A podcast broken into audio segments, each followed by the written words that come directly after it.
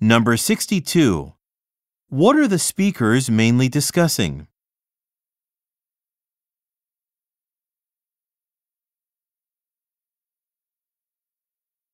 Number 63. What is the man's problem?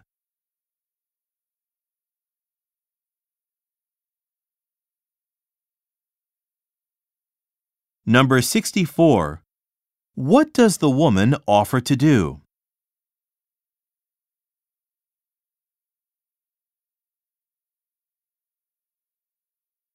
Go on to the next page.